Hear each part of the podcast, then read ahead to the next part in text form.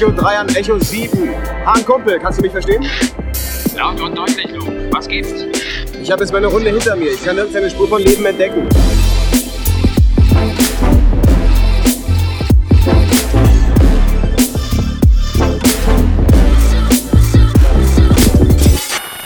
Ein frohes neues Jahr euch allen. Ja, wünsche ich ebenfalls. Ja, die erste Folge Echo 3 und Echo 7 im neuen Jahr. Welche Nummer ist es eigentlich? Gar keine, wir sind ja in der Film-Review-Folge mal wieder. Ja, aber die wollten wir doch eigentlich auch als klassische Folgen kategorisieren. Ich dachte, das sei ein Special, deren Namen wir noch nicht gefunden haben. Äh, nee, ich muss mir das noch überlegen, wie das mit der Benennung ist. Ja, auf jeden Fall herzlich willkommen zurück. Äh, wir sind einigermaßen fit, hoffe ich. Äh, Ich kann nicht klagen, ja. Ja, und wie angekündigt werden wir uns heute erneut einem Filmreview nähern, äh, denn Max war wieder im Kino und hat einen nach eigener Aussage wilden Film geschaut, der da hieß Babylon. Nicht Babylon 5 wohlgemerkt, das ist was anderes. Ja, und auch nicht Babylon Berlin, wie ich schon gemutmaßt hatte, aber Wobei das sowas äh, ähnliches ist, ja. ja, richtig, es ist aber ein anderes Babylon, nicht das deutsche, sondern das amerikanische, nämlich das in Los Angeles gelegene Hollywood. Ganz recht. Ja, ähm, genau. Äh, basiert wohl auf einem, ja, fast schon Sachbuch äh, namens eben Babylon Hollywood. Gut, um das Ganze ein bisschen äh, strukturierter anzugehen als bei unseren letzten Review-Folgen, werden wir da ein paar Punkte abarbeiten, bevor wir dann schlussendlich zu unserer sieben-Punkte-Bewertung kommen, die ja inzwischen schon bekannt ist. Hoffentlich sind es keine sieben Punkte. Äh, nee, nee, ja, sieben mal sieben, nee, stimmt auch nicht. Sieben mal sieben mal zehn. zehn Punkte. nicht feiner Sand, ja. Äh, ja. Ähm, kurz bevor wir einsteigen, noch zu dem Film äh, The Banshees of Inisherin, unser letztes Filmreview. Der hat ja jetzt bei den Golden Globes relativ gut abgeräumt, habe ich gesehen. Ja, das habe ich auch gesehen. Äh, bester Film im Bereich Komödie Musical. Musical. Komödie und Musical sind äh, bei denen irgendwie eine kombinierte ähm, Kategorie. Wahrscheinlich liegt es daran, dass Disney so viele Musical-Filme rausgehauen hat früher. Äh, ist ja lachhaft. Ja. Äh, bester Hauptdarsteller für Colin Farrell, auch sehr verdient auf jeden Fall. Nice. Und bestes Drehbuch für Martin McDonagh. Donagh, Donner, schlecht. wer immer. Donner. Genau. Ja. Und äh, noch diverseste Nominierungen für Filmmusik, beste Nebendarstellerin, beste Nebendarsteller sogar zweimal, Oh. beste Regie, ja. Also mannigfaltig äh, geehrt und zelebriert. Ja, das ist doch gut. Dann hast du dir den richtigen Film angeguckt. Dann muss ich ihn auch noch schauen, um dann mal meinen, äh, meinen Eindruck davon zu schildern. Wie gesagt, bitterböse. Ja, mal gucken. Ja, also da hat sich dein Näschen ja schon mal als äh, zuverlässig erwiesen, äh, dass es zumindest ein Kritikerliebling ist. Wie äh, kam der denn bisher bei der Audience an? Ähm, meinst du es bei Rotten Tomatoes oder was meinst du? Ja, so generell so. Ich meine, er ist doch jetzt erschienen, ne? Ja gut, der Oder- ist vor einem oder vor heute? Schon in den USA erschienen. Der ist wahrscheinlich heute, nee, der ist letzte Woche schon erschienen, am 5. Ah, ja genau, fünfter war Kinostart, ja. Ähm, ja gut, Audience Score bei Rotten Tomatoes sind 76 Prozent, nicht so gut. Tomatometer ist halt 97 Prozent, das ist halt schon ziemlich stark. Also Kritikerliebling und Audience sagt so, ja, ist ganz okay. Ganz genau, genau. Ah, na, das ist ja schon mal nicht schlecht. Und ich kann mal schauen, bei Box Office Mojo äh, ist er jetzt bei International 15 Millionen. Also Deutschland hat er bisher eine knappe Million eingespielt. Aha. Das geht eigentlich Ja. für so für so eine Komödie aus Irland. Naja, dann. Also, ich äh, werde mal schauen, ob ich mir noch angucken kann. Ich habe es jetzt leider ja nicht mehr geschafft, Wakanda Forever im Kino zu schauen. Gute Nachrichten, der kommt am 30. glaube ich oder am 24. sogar schon. Äh, nicht sogar am Plus. ersten. Ersten? Ich meine, ich hätte ziemlich erster, zweiter gelesen, ja. Aber gut, äh, ist sowieso okay. Ähm, ich wollte ja eigentlich mit äh, meinem Kumpel Harry ins Kino gehen, aber das hat sich irgendwie nicht so ganz ergeben. Äh, aber wir haben schon abgemacht, wir gucken ihn äh, zusammen auf dem Sofa an. Für Avatar wird derzeit übrigens vermutet, dass der so Mitte April auf Disney Plus kommen wird. Okay. Ja, der läuft wahrscheinlich auch noch ein bisschen länger im Kino. Ich hörte jetzt noch von einem anderen Kumpel, der sich auch mit Filmen und Serien und so weiter beschäftigt, dass äh, es ein sehr tolles Erlebnis sein muss. Er meinte, die Story wäre zwar so, er zeigte einen sehr kleinen Abstand mit den Fingern, aber dafür wäre der Film, Mann, was wäre das ein Erlebnis. Ja, das, da stimme ich voll, voll und ganz zu auf jeden Fall. Wobei ich Ja. sagen muss, die Story ist schon eine deutliche Ja, Steigerung zum ersten. Aber ja. Zum ersten auf jeden Fall, ja, aber gut.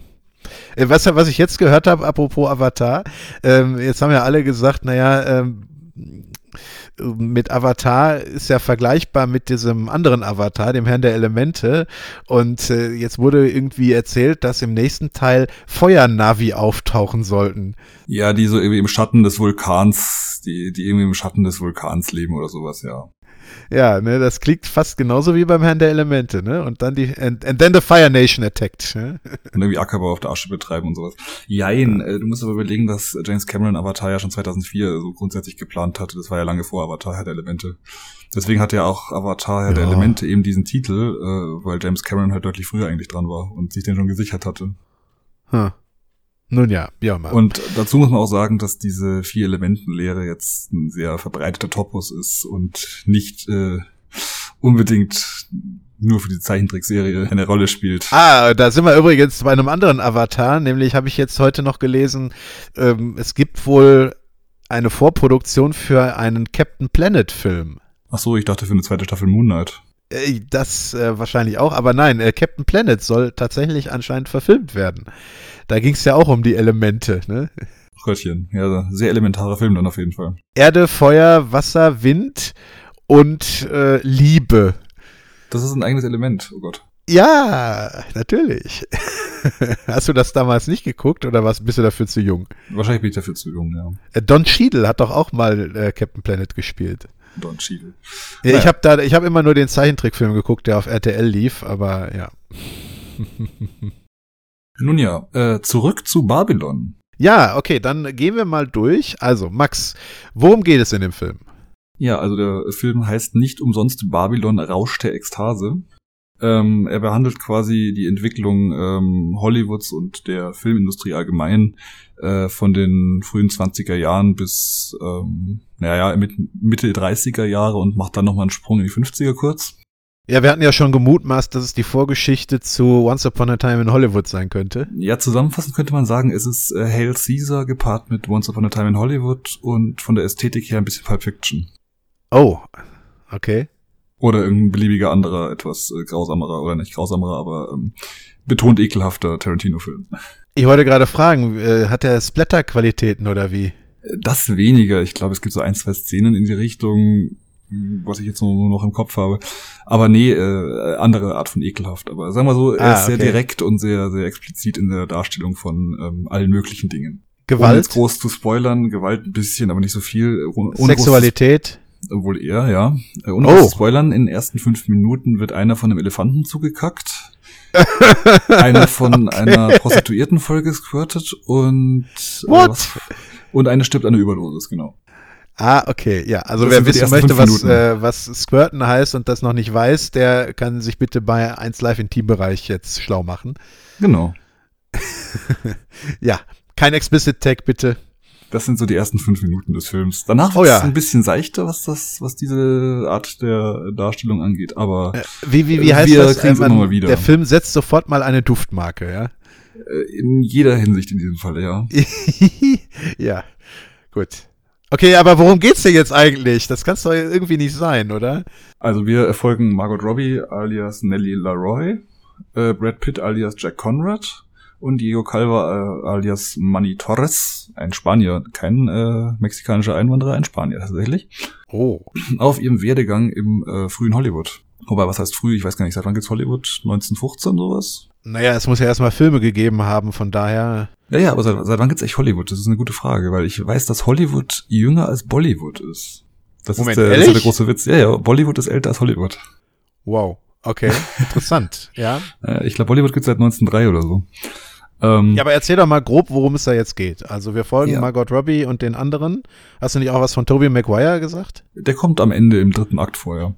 Ah, so also spät erst. Ja, ja, der hat da eine kurze, knackige Rolle auf jeden Fall. Also ja. knackig ist sie. Ähm, ja, also äh, Nelly Leroy, gespielt von Margot Robbie, schleicht sich irgendwie auf so eine dieser, ja, wie soll ich sagen, Hollywood-Orgien fast schon der 20er Jahre ein, um sich eine Rolle zu ergattern und den Einstieg in die Filmindustrie zu bekommen. Gleichzeitig haben wir es mit Brad Pitt, also Jack Conrad, zu tun, äh, der durch seine fünfte Scheidung oder sowas durchgeht, gefeierter Stummfilmdarsteller ist, ja, vor allem Schmierenkomödien, sagen wir mal so, und ähm, im Laufe des Films langsam mit der Entwicklung des Tonfilms äh, konfrontiert wird und da so ein bisschen Existenzkrise durchlebt, weil er halt absolut schlecht als Tonfilmdarsteller ist. weil er dazu nicht reden kann. Wie, wie stottert der oder wie? Nee, er ist rhetorisch einfach komplett unbegabt und be beherrscht keine Betonung, ähm, rattert seine Texte halt einfach nur runter wie so ein Wahnsinniger und kommt halt überhaupt nicht an. Dementsprechend. Oh je. Und dann haben wir noch Diego Calva als Manny Torres, ähm, wie gesagt, spanischer, ich sag mal, Gastarbeiter, wenn du so willst.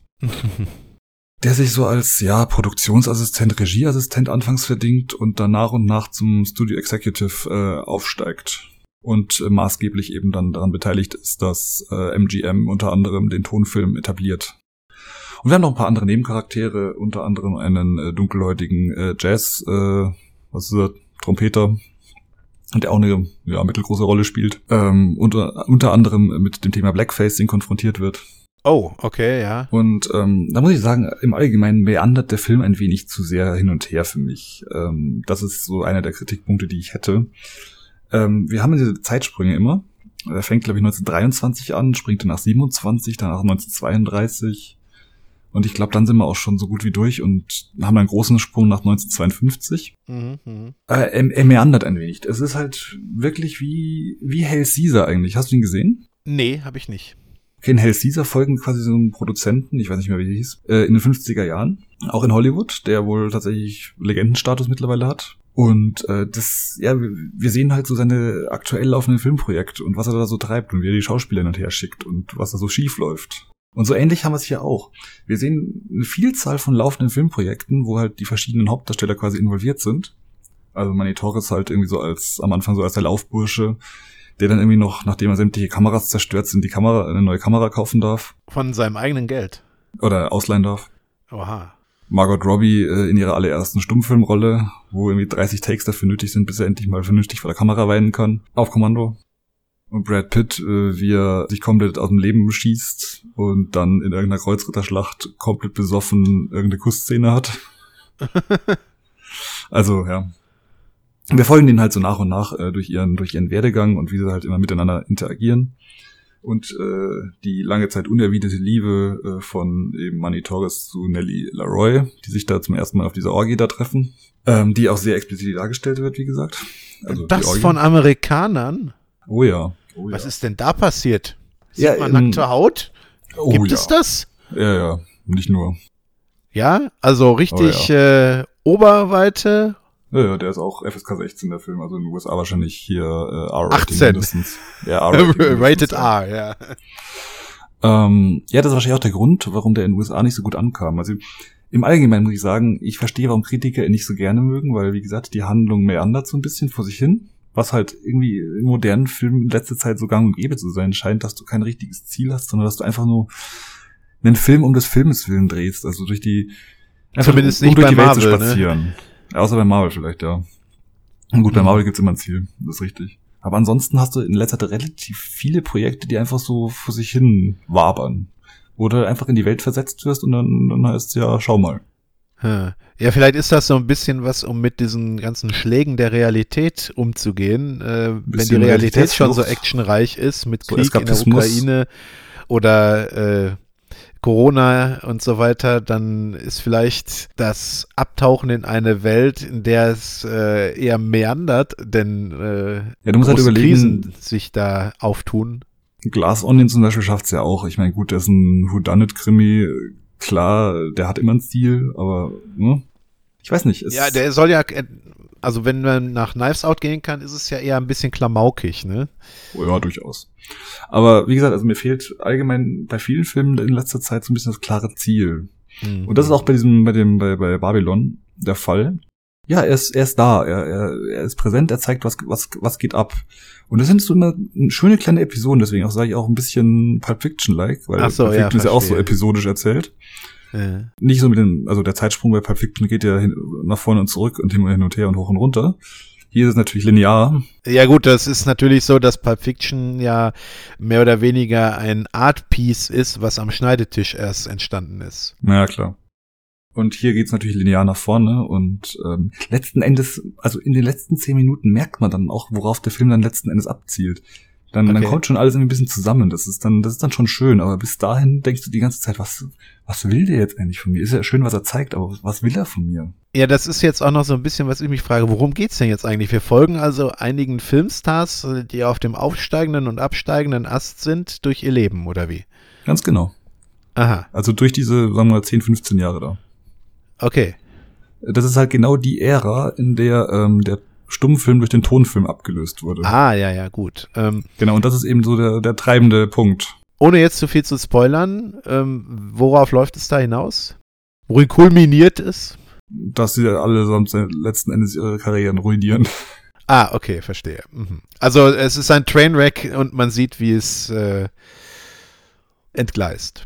Genau. Ähm, bei Manny Torres, also hier äh, Diego Calva, Äh, ähm, der hatte noch den, letzten, den allerletzten Akt eben hier in den 50er Jahren, wo er dann nach Hollywood zurückkehrt, um zu, um zu schauen, was da so abgeht. aha, aha. Ähm, und dann in einem Kino äh, weinen sieht, wie seine eigenen Filme ähm, in den 50er Jahren plötzlich parodiert werden. Oh, okay. Das ist dann so, das ist eben das, wo ich meinte, da, da kulminiert's dann und da kriegt man dann, da kriegt man da so einen Eindruck, was der, was der eigentlich von einem wollte. Obwohl es ist ja so eine zweischneidige Sache. Einerseits ist das ja noch äh, späte Bekanntheit, allerdings auch zweifelhafte Bekanntheit. Ne? Naja, genau.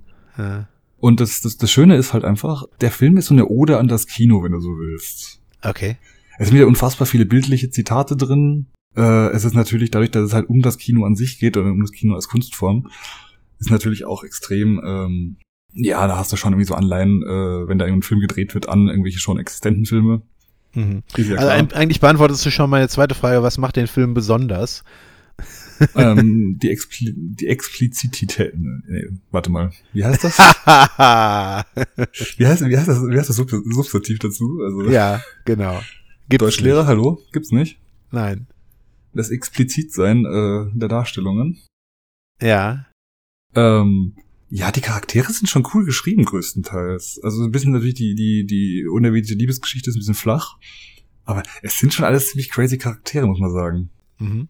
Was zeichnet denn die einzelnen Charaktere aus? Sind die so schablonenhaft oder? Also ich würde mal sagen, Margot Robbie ist irgendwie nie aus ihrer Birds of Prey Rolle rausgekommen. Eieiei. Die ist halt immer noch hier Harlequin, gefühlt. Brad Pitt spielt jetzt so ein bisschen die Rolle, die Leo DiCaprio in äh, Once Upon a Time in Hollywood hatte, nur in noch besoffener. Mhm. Und hier äh, Herr Torres äh, ist, naja, der, der versucht immer alles aufzuräumen und zu machen und zu tun und scheidet dabei irgendwie so ein bisschen. Und der absolut wildeste Charakter von allen ist Tobey Maguire als Mafia-Boss, der genauso gut den nächsten Joker spielen könnte. Und Oha. auch so ein bisschen so aussieht. Okay, ja. Äh, ist, der, ist, der ist komplett am Leben vorbei, dieser Mensch. Also es ist krass. ja, äh, ich hatte jetzt, äh, wahrscheinlich könnte man die Rolle mit von dem Diego Dingens, wie heißt er? Ach Gott, wie ist er gleich wieder? Calva, glaube ich. Äh, also ich habe gerade den Eindruck, man könnte die Rolle von dem Diego Calva so zusammenfassen, dass er sagt, einmal mit Profis arbeiten. Ja, genau. Also der ist, auch, der ist auch schon ein bisschen der Hauptcharakter. Also man folgt eigentlich immer dem Ah, okay. und die anderen tauchen halt immer neben der Spur so quasi auf. In jeder Art Hinsicht. Oh ja, ja dann. Gut, äh, mal schauen, ob ich den schaue. Obwohl es ist eher nicht so mein Bier. Man stolpert halt in diesem Film von einer komplett wilden Situation in die nächste. Es ist, es ist schon toll. Mhm. Da wir ja gerade schon so ein bisschen darüber gesprochen haben, äh, wie ist es denn von der, von der künstlerischen Darstellung her? Gibt es da irgendwas Besonderes? Du hast ja eben schon gesagt, dass es so ein bisschen episodisch äh, aufgegriffen ist, ne? wie du gerade auch schon meintest, dass die, dass man dem Diego folgt und dann immer die anderen so wieder hereintreten und dann immer so ein Rein und Raus anscheinend in die Geschichten ist. Also ich finde es kameratechnisch ist es genial gemacht, auf jeden Fall. Super gemacht, also was du da teilweise für Kamerawinkel hast und ähm, wie die Kamera halt teilweise wirklich auch die Erzählung an sich stützt, ist Mhm. super gemacht, kann man echt nichts dagegen sagen. Äh, ich finde, teilweise ist der Film etwas zu dunkel, finde ich. Äh, inwiefern jetzt? Äh, von der, von der Ausleuchtung äh, her? Ja, von der Ausleuchtung her. okay, Teilweise ja. finde ich es ein bisschen zu dunkel. In der, im letzten Akt, da wo er im Kino sitzt und äh, sich einen abheult, weil dann halt, ein, ne, weil seine, sein Lebenswerk äh, parodiert wird. Haben wir doch alle schon hinter uns, ja. Da gibt's, da gibt's so eine, da gibt's so eine Einstellung, wo ähm, dann so ein bisschen die die Geschichte des Films von von den Anfängen bis bis heute ähm, einmal so durchläuft und unter anderem auch eine Szene aus Avatar vorkommt. Oh. Aha. Hm, fand ich ziemlich cool. Also die Szene, wo diese, wo die, wo die Navi da mit ihren, mit ihren Flatterviechern runterstürzen. So eine halbe Sekunde oder so nur. Aber da wird so ein bisschen so wie der Big Bang Theory Vorspann, so einmal Sizzle Reel äh, mit sämtlichen Sizzle größeren, mit sämtlichen größeren Filmen äh, seit 1900 quasi gemacht. Fand ich ganz cool. Äh, wie ging nochmal das das, Titellied von Big Bang Theory? wa? genau. Äh, das ist, das, das ist so ein bisschen, ja, das ist so eben, ich sage, der Film ist eine Ode an den Film. Ja. Und genau da merkt man das halt. Und Ja, das an das halt Hollywood der, des frühen 20. Jahrhunderts, ja. Und wie gesagt, also da sitzt du im Kino und hast da vor dir quasi so eine, so eine LSD-Fantasie von, von, von Filmen der letzten 120 Jahre. Du kannst dir wirklich vorstellen, wie der gerade sitzt und wie, er- was er, worüber er gerade nachdenkt und was hier abgeht. Ist schon cool. Naja. Ja. Okay, ähm, wie sieht's beim Score aus? Wie war der so? Äh, der hat ja jetzt einen Golden Globe gewonnen tatsächlich. Ja, okay. Weiß ich nicht, ob ich das verdient finde. Also ich bleibe dabei, Top Gun ist da schon auch durchaus nicht unbedenkenswert. Und äh, Banshees? Banshees ist sehr funktional, der Score, aber ich finde ihn sehr gut trotzdem, ja. Ja. Ähm, jedenfalls bei Babylon, ja, der Score ist cool. Es ist halt so dieser Dixieland Jazz. Mm, Der ist auch fetzig, ne? der ist fetzig, absolut. Gepaart mit Urwaldtrommeln, wenn du so willst. Also mit, oder nicht Urwaldtrommeln, diesen, diesen Cinematic Drums da, also diese, diese Hans Zimmer Trommeln, du kennst die Dinger? Ah, ja, Ja. ja. Ich, Diese ich, High glaub, ich weiß, da. was gemeint ist. Ja, ja. Fluch der Karibik und so weiter, ja. Ja, genau, das ist so ein bisschen so die beiden Sachen gepaart und das die Sache ist, ich finde der, der, ja, das, das Titellied ist ein bisschen zu präsent. Also es ist äh, extremst präsent. Es ist so eine, was ist das? Was wird denn das sein? Das wird so ein Altsaxophon sein, glaube ich. Äh, pff, frag Äh, das Tim. ist, das ist, also mir ist es, mir ist es ein bisschen zu präsent. Das, das, das trötet da wirklich alle fünf Minuten lang diese Melodie runter. Diese, die, die auch so ein bisschen Sachen ins Lächerliche zieht. Also die hat schon so ein bisschen Comic Relief. also der aber- implizite Sarkasmus dabei. Ja, ja, genau. Aber also es hätte es hätte ein bisschen ein bisschen selten die Titelmelodie hätte es auch getan, sagen wir mal so. Mhm. Aber ansonsten ist es ziemlich cool. Das ist, glaube ich, alles neu komponierte Musik, aber halt im Stil eben der 20er und 30er Jahre, eben alles Jazz. Ah, naja, warum nicht? Wie gesagt, sehr, sehr fetzig auch. So richtiger Filmscore in dem Sinne wenig vertreten. Wie, wie gesagt, alles größtenteils Jazz und so ja, Swing Blues und sowas. Mhm, mhm. Aber auch sehr cool. Und äh, gibt sonst irgendwas Besonderes, Kreatives da drin, was du jetzt als Alleinstellungsmerkmal des Films sehen würdest? Boah, da fragst du Sachen, ne? Also wie gesagt, die, die, die letzten paar Minuten da mit, mit diesem ne, Reel durch die Filmgeschichte, wenn du so willst. Mhm, mhm, mhm. Ja, und wenn du so willst, der Aufbau an sich ist ja schon, ist schon irgendwie so eine Art von, er ist ja schon irgendwie kreativ. Also, dass du halt eben gerade eben nicht einen Plot hast, der auf irgendwas hin, hinausläuft. Aber ich weiß ja nicht, ob ich das gut finden soll. Meandern als Artform. Ja, wenn du so willst, ja. Ja. Naja, gut, okay. Ich sag mal so, ich verstehe, warum der Film in den USA floppt. Ja, okay. Weil für die Kritiker ist er storytechnisch vor allem zu seicht und ist halt einfach, das, das hat man schon mal irgendwie so gesehen. Es ist halt irgendwie so Hail Caesar 20 Jahre vorher. Und für die Zuschauer ist er zu wild. Äh, ja, ja, natürlich. Ähm, Für die Puritaner in den USA ist es halt ähm, etwas zu Deshalb, Tobak meine. Verwunderung war eben äh, ehrlich, ja. Ja, also das ist. Naja, das, In Deutschland könnte er ganz gut ankommen, denke ich mal. Ähm, er ist halt extremst wild, wirklich. Ja, ich meine, ich, das, das ist auch so eine Sache, die ich so generell bei Filmen immer bemängeln muss oder die mir halt immer so eklatant auffällt. Äh, in den USA sind die Filme von der Story her meistens sehr wild und dann was die Darstellung von explizit ähm, äh, sexuellem oder halt auch Fluchen und so weiter da geht, immer extrem mit angezogener Handbremse, während im deutschen Bereich die Filme meistens alle so selber mit angezogener Handbremse fahren, aber dafür Sexualität expliziter dargestellt wird. Oh ja, oh ja. Ja, ja. Ja, Ja, aber da gehen wir auch, gehen wir auch nach Frankreich oder so, da ist das ja nochmal eine Aber Spur. französische Komödien sind auch ziemlich cool. Also da können wir gerne auch mal so ein Watch Together machen. Es gibt Ja. einige extrem geile französische Komödien.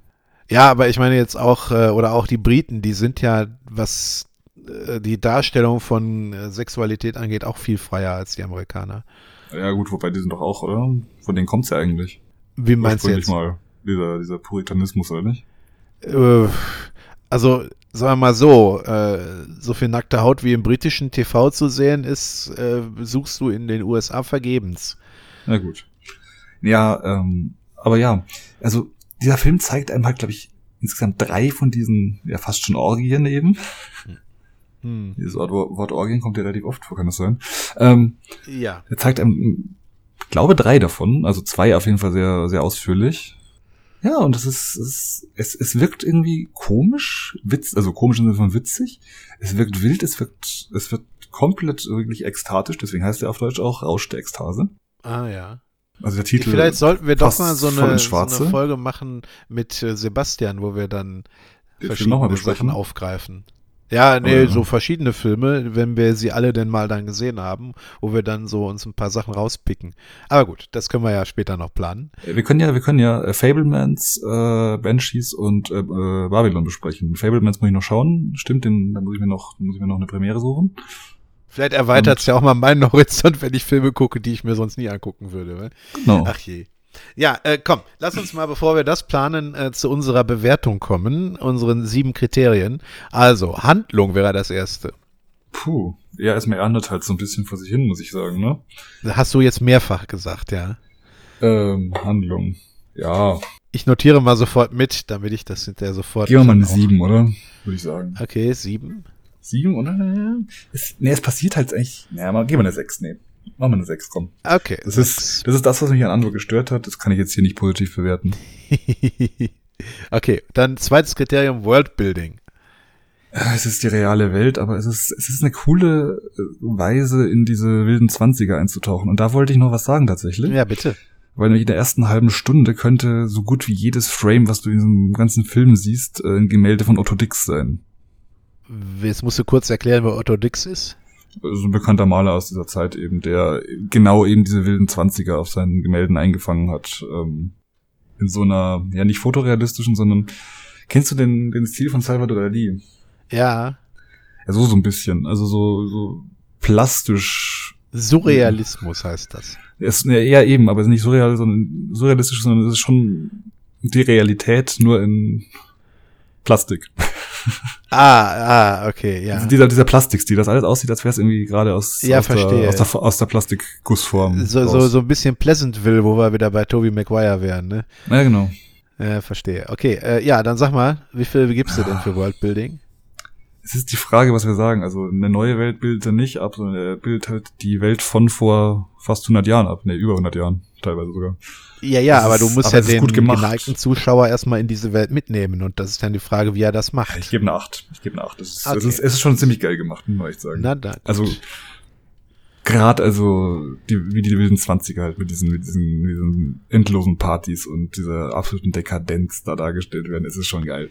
Äh, ja, das war ja wohl auch dieser Appeal von Babylon Berlin, wo, was wir eben schon kurz erwähnt hatten, dass da, dass es ja nicht nur in den äh, Hollywood der USA war, sondern eben auch in Berlin halt abgegangen ist. Und die, ne, wo wir eben schon drüber gesprochen haben, auch diese Serie war ja durchaus explizit in ihrer Darstellung von äh, Sexualität und Gewalt. Ne? Ja, klar. Obwohl ich sie nicht gesehen habe, weil ich Volker Bruch nichts abgewinnen kann, aber ja. Äh, Score wäre das nächste auf unserer Liste. Du hast ja eben schon ein bisschen was darüber gesagt. An den Golden Globes kommen wir eigentlich vorbei, oder? Wieso? Du kannst dich doch freimachen davon. Ja, wie gesagt, ähm, das etwas zu präsente Titellied, weiß ich nicht, ob ich es gut finde. Ja, geben wir auch eine 8, oder? Machen wir eine 8. Sieben oder acht? Machen wir eine 8. An dem Okay. Go- Golden Globe kommen wir nicht vorbei, ansonsten hätte ich gesagt, also, ne? Aber doch. Okay. Dann äh, Dialoge hätten wir als nächstes. Die sind ziemlich geil. Doch, Aber doch bestimmt nicht so gut wie bei Banshees. Das nicht. Aber das ist ein geil. Ja. Ja, habe ich auch eine 8 gegeben fast. Acht, okay. Gerade, also, gerade wie Brad Pitt mit seinen, ich glaube, im Laufe des Films drei Ex-Frauen quatscht, das ist schon super. Okay, In, gut. ein, in einer Szene ist er, glaube ich, so besoffen, dass er nur Italienisch redet. Äh, Brad Pitt. ja. Okay. Hast du den Film auf Deutsch oder auf Englisch geguckt? Wäre Äh, vielleicht noch die, interessant zu die, wissen. die Pressepremieren sind immer auf Englisch. In Originalsprache. Okay, gut. Ja, ne, äh, wenn er seine Betonung drauf hatte, dann ist es ja ganz okay. Kreativität. Genau, Kreativität ist das nächste Kriterium. Boah, ist es kreativ, die Realität zu zeigen, ist die Frage. Naja, du hast gerade von den Gemälden gesprochen, also würde ich mal schon sagen, dass die, äh, dass das durchaus kreativ umgesetzt ist und auch äh, dieses mit den der Film ist ein sehr obszönes Gemälde, ja, das ist richtig. Episoden und mit dieser Slideshow und so weiter. Äh, Ich gebe mal eine 7, also ja. wirklich? Nicht mehr? ja. Er er setzt keine neuen Maßstäbe, aber Okay, gut, ja. es ist er lebt halt eben von dieser dieser Drastik und dieser dieser dieser Expliz diesem Explizitsein. Jetzt haben Okay, wieder. also ja, also es ist nichts, äh, hat das Rad nicht neu erfunden. Okay, ich Genau. verstehe. Mhm. Dann visuelles. Visuell gebe ich eine glatte 9. Einfach Ja. schon deswegen, weil diesmal kein Orange Teal Filter vorkommt. Ich habe so, also ich habe ich, ich habe geweint vor Glück. Endlich mal ja, nicht alles ne, in zwei Farben. Also es- Ja, ja, richtig. Das, sind- das sind doch die Filme ne, äh, in den, in den äh, 30er Jahren oder so, da war alles etwas, hatte alles einen Gelbstich, ne? Nee, das war alles schwarz-weiß, aber ja. Ja, ja, genau. Also so. Nee, aber äh, natürlich, der Film ist ja nicht schwarz-weiß. Der Film ist ja nicht schwarz-weiß. Der Film ist ja in Farbe, aber. Ja, so wie bei Agent Carter oder so, ne? Einziger Abzug ist eben, dass einige Szenen so dunkel sind, dass du echt fast nichts siehst. Ja, gut, da sagt's schon. Ach ja. Äh, dann vielleicht doch lieber acht? Sei das der einzige Abzug, ansonsten ist der, äh, finde ich den optisch, also Okay, visuell finde ich den klasse und die Kameraarbeit habe ich ja auch schon sehr gelobt. Ähm, Und als letztes hätten wir noch die Darsteller. Ja, mal, ähm, ja, äh, die Darsteller passen zum Film, muss man echt sagen. Also Margot Robbie äh, ist ja wahnsinnig. Durchgedreht. Durchgedreht, abgedreht wie sonst was. Tobey Maguire, ähm, na gut, ist auch ein Plot-Element, dass äh, sie sie ein bisschen zu einer, zu einer Lady umzuerziehen versuchen, was natürlich absolut nicht klappt. Natürlich nicht. Tobey Maguire ist der neue Joker, finde ich. Also nächster Batman-Film, Tobey Maguire. Ja, gucken wir mal, die strukturieren ja eh gerade alles um, wie wir gehört haben, ne? Ja, das- also Black Adam hätte der wahrscheinlich gar nicht geben müssen, ne? Nee. Also, aber ich sag, ich sag, also der Film war ein perfektes Bewerbungsvideo für Tobey Maguire als Joker, ich sag's dir. Okay. Ja? Aber ist nicht, äh, ist nicht schon einer mit äh, Joaquin Phoenix wieder im, äh, im Mache? Ja, ja. Aber Tobey Maguire ist, der, der schlägt mehr so in die Kerbe von, von, von Heath Ledger so ein bisschen. Echt? Okay. Naja. Der ist ähnlich wahnsinnig. Ja. Und äh, gut, Brad Pitt spielt sich halt wieder selbst. Also. Du Wobei, das nicht das immer. kann man nicht sagen.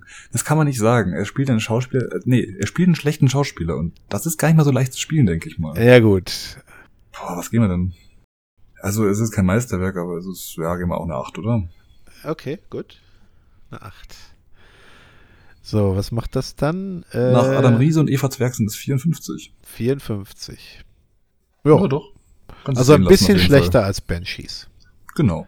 Deswegen, ich sagte ja, also, das, das wissen die Hörer ja jetzt nicht, aber als ich jetzt den Film rauskam, schrieb ich erstmal dir, was war das? Ja. Dafür ist das doch eigentlich ein relativ solides Ergebnis. Aber ich kann dem Film rein technisch und rein, rein, ja, rein filmisch eigentlich nichts vorwerfen. Das ist das Schöne.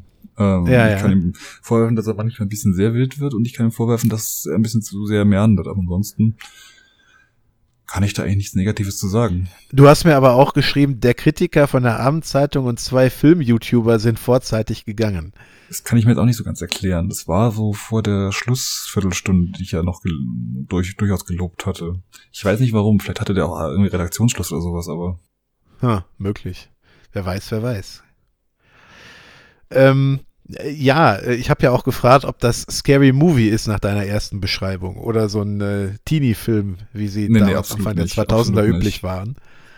der, der, dafür ist der zu ernst, dafür ist der viel zu Ja, ja. erwachsen. Das also der. Klamauk ist da, aber der Klamauk ist, ja, es ist nicht, es ist kein, kein Scary Movie Klamauk. Ja, verstehe. Naja gut, okay, interessant. Ähm, also dann äh, ist Schauempfehlung, also scheint ja durchaus interessant zu sein, kreativ und visuell auf jeden Fall, Darsteller wie immer gut. Ne? Und wer halt, wer mehr über das Hollywood der 20er, 30er, 50er erfahren möchte, der ist da sicherlich gut aufgehoben.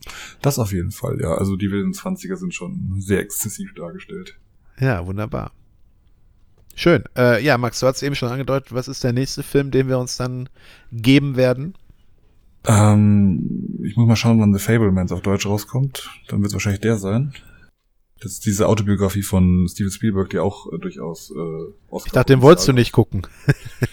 Ja, es ist gut, wenn ich jetzt schon die ersten beiden Oscar-Kandidaten geschaut habe, schaue ich den auch noch. Ja, ja. ansonsten passiert jetzt erstmal relativ lange nichts im äh, Januar. Und dann gibt's halt Quantumania, ne? Ja, den werde ich auf jeden Fall auch gucken, aber dann besprechen wir den auch zusammen, wenn wir beide den gesehen haben. Können wir gerne tun, ja. Ansonsten, ich schaue gerade nochmal. Aber da gibt's glaube ich, echt nicht so viel, was, was demnächst startet. Was für uns noch interessant sein könnte. Ja, sonst können wir ja auch mal irgendwie ältere Filme gucken. Das ist ja jetzt nicht. Auch das? Operation Fortune, der ist letzte Woche gestartet. Nee. Shotgun Wedding. Der kleine. Das äh, klang mir sehr absurd äh, mit Jennifer Lopez und so weiter. Ne? Ich bin überlegen, ob ich den einfach so schaue, weil der so schön absurd Ja. ist. Ja, es klang auf jeden Fall sehr bescheuert, ja. Ja, und ansonsten Gut. kommt jetzt nichts Interessantes mehr im Januar. Mhm. Im Februar hatten wir, wie gesagt, Quantumania, äh, Titanic, die, der, Re-Release. Oh Gott. Ich habe tatsächlich den Film noch nie gesehen. Ja, hast du auch nichts verpasst. Ach so, in 3D. Kommt Ja, der. toll. Es kommt was Neues mit Dave Bautista. Äh, ich weiß nicht, der gefällt mir gar nicht so in anderen Filmen. Ach so. Äh, ja, deshalb mal gucken, wie er in, äh, wie heißt er, Glass Onion? Ja, da ist er ganz cool, auf jeden Fall. Da spielt er so einen, so einen, so einen rechten Twitch-Streamer. Oh, ah, okay. Ja, den muss ich auf jeden Fall noch gucken und dann, ja, werden wir mal sehen. Im März überlege ich dann, ob ich Creed 3, Dungeons and Dragons, Okay, das ist alles sehr wild. Ja, wir werden nicht jeden Film, der da auf der Liste steht, reviewen. Äh, ganz bestimmt nicht. Shazam, Ich würde sagen, die handeln wir einfach wieder im Newsflash ab, wie wir es früher auch gemacht haben. John Wick 4. Ach, da kommt auch noch einer. Mhm. Ei. Ja, gucken wir mal. Vielleicht picken wir uns ja welche raus. Super Mario Bros. mit Oh Chris ja, Pratt. den, den können wir uns angucken, ja. Eigentlich müssen wir das tun, so, so oft wie wir über den alten Film abgelästert haben. Ja, genau. Also dann, vielleicht müssten wir mit dem mal vergleichen. Oh ja. Ja, wer Ja, weiß, ob bei der Produktion des neuen haben. Films auch so viel Alkohol geflossen ist, ne? Oh ja. Okay, so, bevor das hier jetzt komplett zerfasert, werden wir das hier beenden. Unsere nächste Folge ist keine reguläre Folge, sondern unser äh, erster Teil des Jahresrückblicks und Ausblicks Und Überblicks? und Überblicks, genau. Hoffentlich haben wir den dann noch. Und ja, könnt ihr euch schon mal drauf freuen. Wir haben wieder Tobi zu Gast und äh, Moritz und Stefan werden uns da beehren. Und äh, für den zweiten Teil, da wollen wir mal noch nicht spoilern. Naja, wir hatten ja mehr als nur einen Gast letztes Jahr, also. Ja, das stimmt. Wir hatten mehrere Gäste. Also ihr schon Also mal zwei oder wenn ihr drei. möchtet. Gut, dann äh, schaut euch den Film an, schaut euch von mir aus auch die Oscars an, falls ihr euch dafür interessiert. Und dann werden wir ja sehen, ob unsere Bewertung ähnlich gesehen wird oder nicht. Wollen wir vielleicht irgendwie eine Oscar-Folge machen? Hatten wir ja schon mal gesagt, können wir mit äh, Sebastian machen. Ich werde auf jeden Fall die Oscars schauen. Ja, ich nicht. Das ist meistens sonntags nachts auf montags, da muss ich dann wieder Ja, arbeiten. perfekt. Ja, nicht für mich. Nehme ich mir Urlaub am nächsten Tag, dann passt das. Sehr gut. ja, schön für dich. Alles klar, gut. Bis zum nächsten Mal. Ciao. Bis dahin. Hauen Sie rein.